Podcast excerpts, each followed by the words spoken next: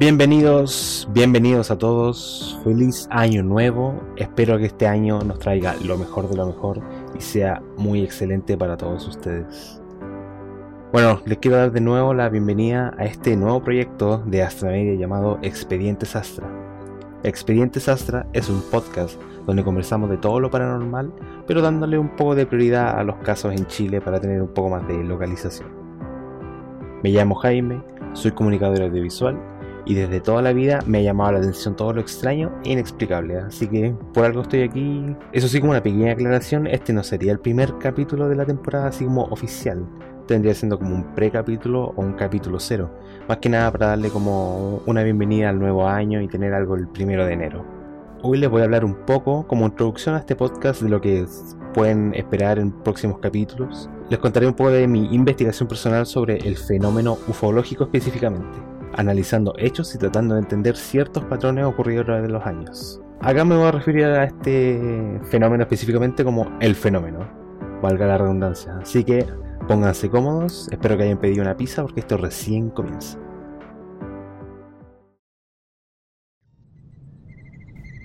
Para tener un poco de contexto en lo que sería esto como el origen de la ufología, quería eh, contarles sobre un concepto llamado culto cargo, o cargo oculto, da lo mismo. Bueno, esto trata de que en 1942 un grupo de islas sin contacto alguno con el mundo contemporáneo en el Pacífico Sur estaban en conflicto de conquista con Australia, Japón, Inglaterra y Estados Unidos. Es acá donde se adoptó este sistema de creencias o nueva religión basada en dioses que descendían de los cielos, trayendo sabiduría y conocimiento. En este caso Coca-Cola, completos, hot dogs, metralletas y medicina. Las culturas insulares aisladas y preindustriales que carecían de tecnología encontraron que los soldados y los suministros llegaban en grandes cantidades, normalmente por vía aérea. Algunos comportamientos de culto implicaban imitar las actividades diarias y los estilos de vestimenta de los soldados, como realizar ejercicios de desfile con madera o rifles rescatados. En la isla Tana, Vanuatu, el este de Australia, existe un santuario a John Frum, el cual consiste de una cruz de madera pintada de rojo. La cruz posiblemente esté reflejando el símbolo de la Cruz Roja en las misteriosas naves que aterrizaban. John Frum es creído por sus seguidores un militar de la Segunda Guerra Mundial que volvería a las islas con riquezas y prosperidad desde el cielo. La religión centrada en John Frum surgió a fines de la década de 1940, cuando Vanuatu era conocida como las Nuevas Hébridas. El movimiento fue influenciado por la práctica religiosa existente en el área de Sulphur Bay de Tana, particularmente con la adoración de Keraperamun, un dios asociado con el monte Tucosmera. En algunas versiones de la historia, un nativo llamado Manehibi, usando el alias John Frum, comenzó a aparecer entre los nativos de Tana, vestido con un abrigo estilo occidental, asegurando a la gente que les llevaría casas, ropa, comida y transporte. Otros sostienen que John Frum fue una visión espiritual inducida por Kava, una planta sedativa. Se dice que es una manifestación de Keraperamun. Este John Frum prometió el amanecer de una nueva era en la que todos los blancos, incluidos los misioneros, partirían de las nuevas hébridas, dejando atrás sus bienes y propiedades para los nativos melanesios. Sin embargo, para que esto sucediera, la gente de Tana tuvo que rechazar todos los aspectos de la sociedad europea, incluido el dinero, la educación occidental, el cristianismo y el trabajo en las plantaciones de copra, y tuvieron que volver al custom tradicional. Custom es la palabra bislama para costumbres. Si les interesa más un poco de este tema del, culto cargo, hay un documental que se llama Dios es americano, por Richard Martin Jordan, donde ahí van en, detalle al respecto. Antes de continuar, aquí una cita de Aimé Miquel, especialista de ovnis francés, escritor y autor de ciencia y espiritualidad. Desde los primeros tiempos de la humanidad ha existido una actitud mental por parte del ser humano con respecto a la existencia de un pensamiento supuestamente superior al suyo. Hasta ahora, el pensamiento humano nunca se ha aplicado a una categoría supuestamente sobrehumana fuera de un contexto religioso. La dificultad particular de la investigación ufológica es, consecuentemente, la dificultad de aplicarse a una fenomenología sobrehumana, usando solo los métodos de la ciencia y excluyendo todo misticismo. Bueno, quizás se pregunten de por qué les mencioné el cargo oculto y todos eso, esos términos religiosos. Lo que pasa es que el profesor Torkel Jacobsen, erudito de religiones antiguas, una vez escribió que básico en toda religión es una experiencia única de confrontación con un poder fuera de este mundo. También Hans Jonas, la autoridad del gnosticismo, escribió sobre el dios de los gnósticos. El alien tomado absolutamente es lo totalmente trascendente, el más allá y un atributo eminente de Dios. Los gnósticos vieron a Dios como un alien, y con la palabra alien me refiero a, ser, a un ser de cualquier parte que residía en la Tierra por un tiempo. Esto no quiere decir que cualquiera de estas personas se estuviera refiriendo a antiguos astronautas o que yo esté diciendo, no, los aliens o los extraterrestres existieron desde hace mucho tiempo y tenemos lo que tenemos gracias a ellos, que todas las construcciones que tenemos son gracias a ellos, ellos nos dieron las herramientas, no, no. Aquí estoy viendo así como los datos, las evidencias y las estamos revisando, estamos hablando de ellas. Lo que hacía esta gente era llegar a comprender el concepto de lo divino, y cómo esa experiencia se entendía por la gente antigua, tanto alien o ajeno como terrorífico. Hay que recordar que la palabra alien en inglés no necesariamente significa extraterrestre, sino que eh, fuera de, por ejemplo, la canción The Sting Englishman in New York dice, oh, oh, I'm an alien. Y ahí se refiere a que un extranjero. Normalmente a los extranjeros ilegales dicen aliens ilegales. Así que no necesariamente es literal alien a lo que todos piensan. En el caso de Jacobsen, él estaba escribiendo de la Babilonia antigua, en el tercer milenio antes de Cristo. En el trabajo de Jonas, estamos hablando de una secta que empezó a florecer en los primeros siglos de esta era, se puede decir después de Cristo o era actual. Aunque representen culturas separadas por cientos de años, la reacción a la experiencia divina era similar lo alien o ajeno, lo extraño y lo terrorífico. Para seguir impartiendo conocimiento, y ya que tomé, ya que toqué el tema del gnosticismo, les voy a hablar un poquito, un poquito de definición de lo que es el gnosticismo. Bueno, esta es una palabra para describir una pequeña afiliación de grupos místicos que florecieron en Egipto y el Medio Oriente en los primeros siglos de la era actual, y que sobrevivió en algunas partes del Medio Oriente, hasta el día presente, incorporando algunos elementos islámicos en el camino. La palabra gnosis, G-N-O-S-I-S, significa conocimiento, y es usado para describir un movimiento que surgió del pensamiento judío, cristiano y luego islámico, que reclamaba una visión especial en los aspectos místicos o escondidos de sus respectivas fe. Los gnósticos sintieron que la historia contada en el Torah, o la Biblia para los cristianos, es una versión exotérica de una verdad más profunda y esotérica, y que los judíos y cristianos han malinterpretado o malentendido.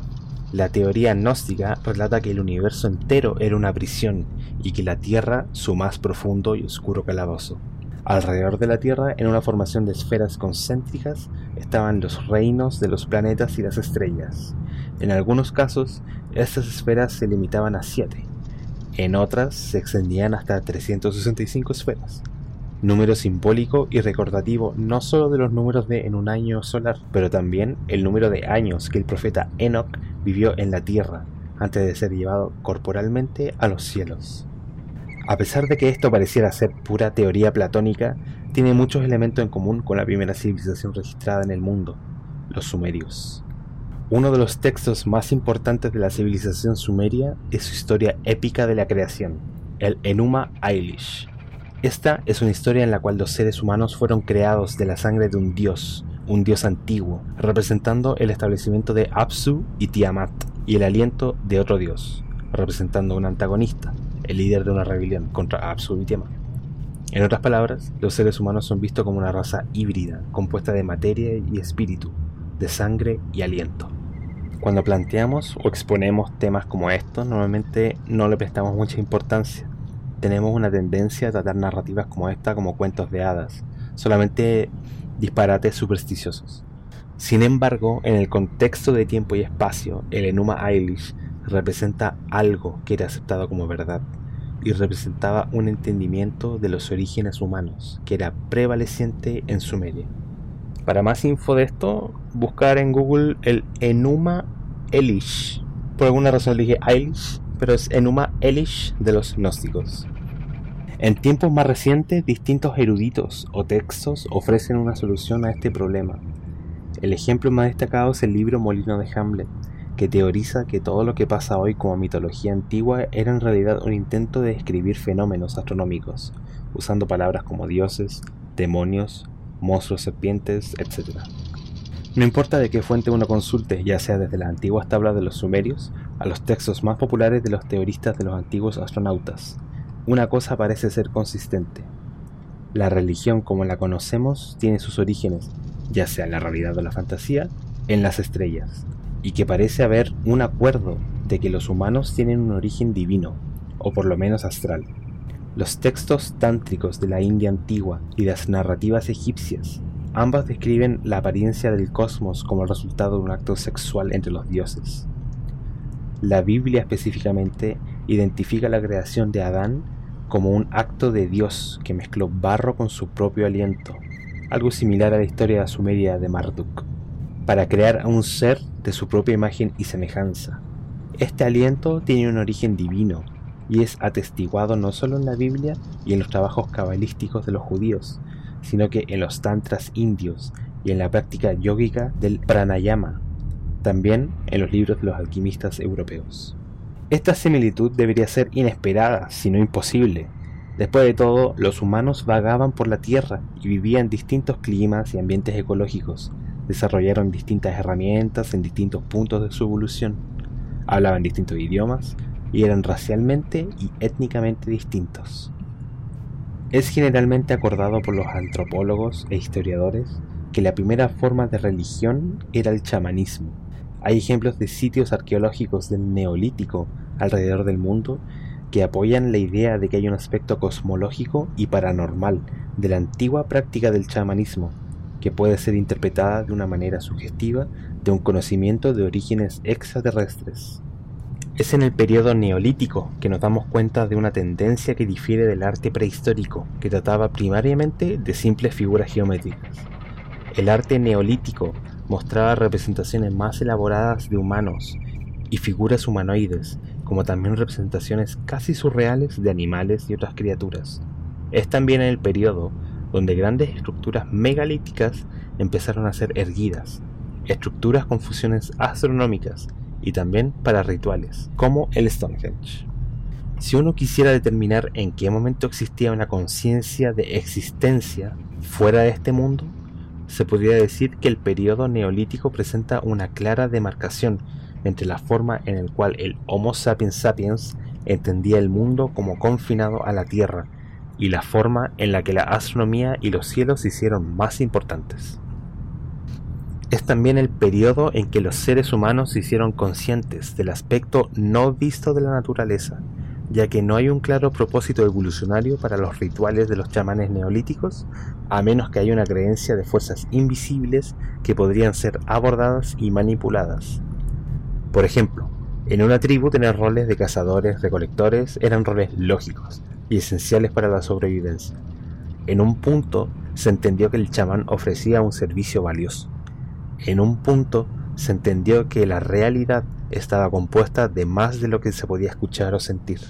De lo que sabemos del chamanismo, contacto con fuerzas espirituales es una parte integral de la práctica, como lo es la experiencia del viaje. Mientras un alma humana pueda viajar fuera de su cuerpo para caminar en las estrellas, lo mismo es posible al revés. Seres espirituales podrían aparecer en la Tierra si fueran capaces de poseer una base material. El oráculo tibetano es una base material, un vehículo para que el espíritu pueda habitar por un corto periodo de tiempo. Todo esto demuestra que desde milenios ha existido en la cultura humana un concepto de que hay al menos dos mundos y que estos coexisten. El chamán se hace disponible para que las fuerzas espirituales que quieran atravesar a este mundo desde el suyo puedan hacerlo. Pero ¿qué hay de las fuerzas que no requieren la ayuda humana? ¿Qué hay de las fuerzas que solo aparecen? Ante esta pregunta me gustaría plantearles la siguiente experiencia, que quizá algunos ya la sepan, ya que es bastante popular en el mundo en la Biblia. La carroza de Ezequiel.